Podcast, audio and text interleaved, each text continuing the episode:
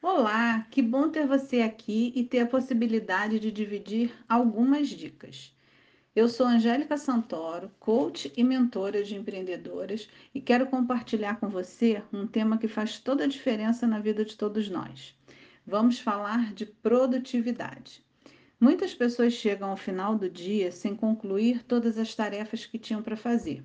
As deixam para depois ou ainda usam o tempo que seria para se dedicar ao descanso, à família, aos amigos, para finalizar essas pendências.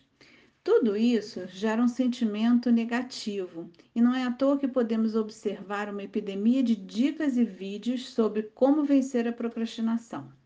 Se você passa por isso e no final do dia se sente cansado, com baixa autoestima, refém das demandas e até certo nível uma pessoa incompetente por não conseguir realizar tudo que se pretende, eu tenho boas notícias. É possível ser altamente produtivo e fazer um bom uso do tempo para os hobbies e atividades.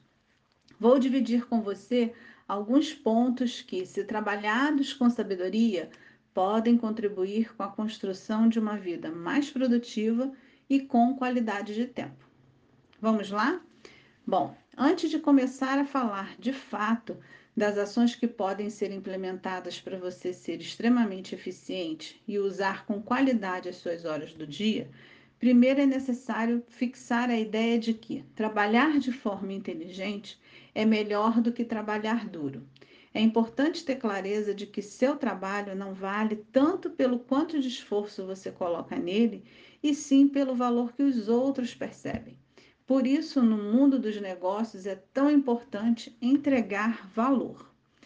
Logo, não adianta também fazer muitas tarefas e achar que está produzindo. O seu cansaço não é sinônimo de resultado, e ser ocupado é muito diferente de ser produtivo. O trabalho eficiente será sempre melhor do que o trabalho exaustivo. Então, agora sim podemos seguir para o nosso caminho da produtividade. A ideia aqui é compartilhar dicas simples. Vamos iniciar falando, por exemplo, de checklist. Identificar previamente o que precisa ser feito e criar uma lista de atividades que vai possibilitar organizar o seu dia e sua semana. Essa simples ação reduz tempo e a sensação de desorientação, além de promover o melhor controle e estímulo para o cumprimento das suas tarefas.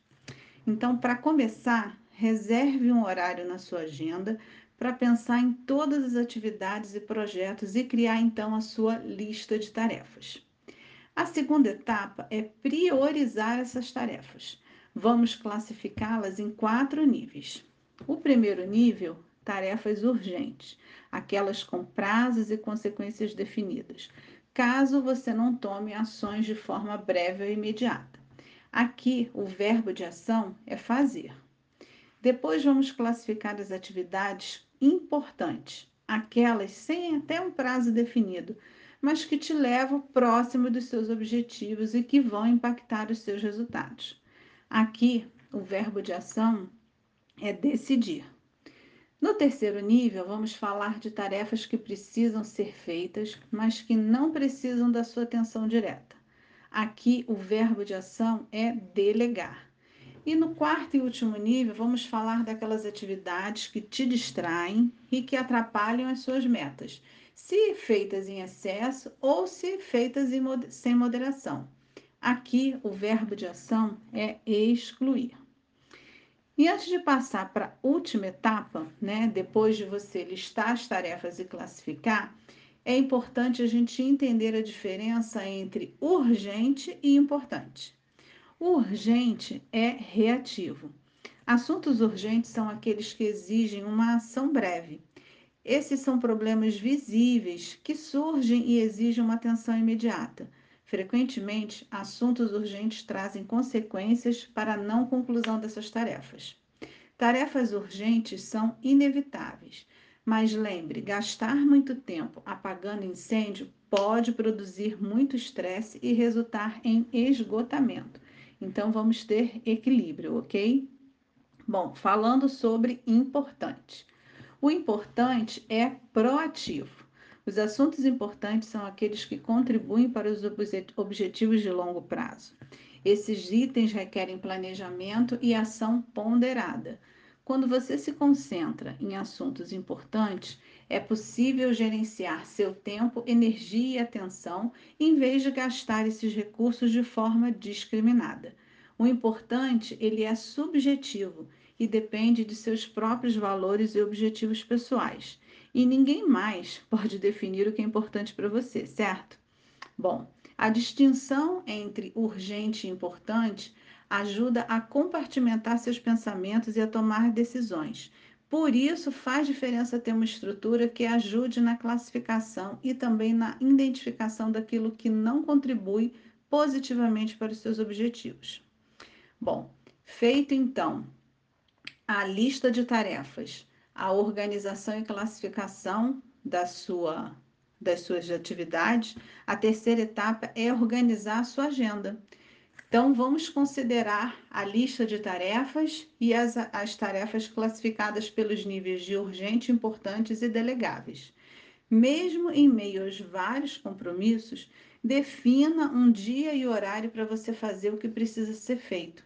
Coloque foco e constância e não se deixe levar pelas distrações. Então, no meio da sua agenda, em meio a reuniões, apresentações, compromissos, você vai destacar algum tempo para você realizar essas atividades.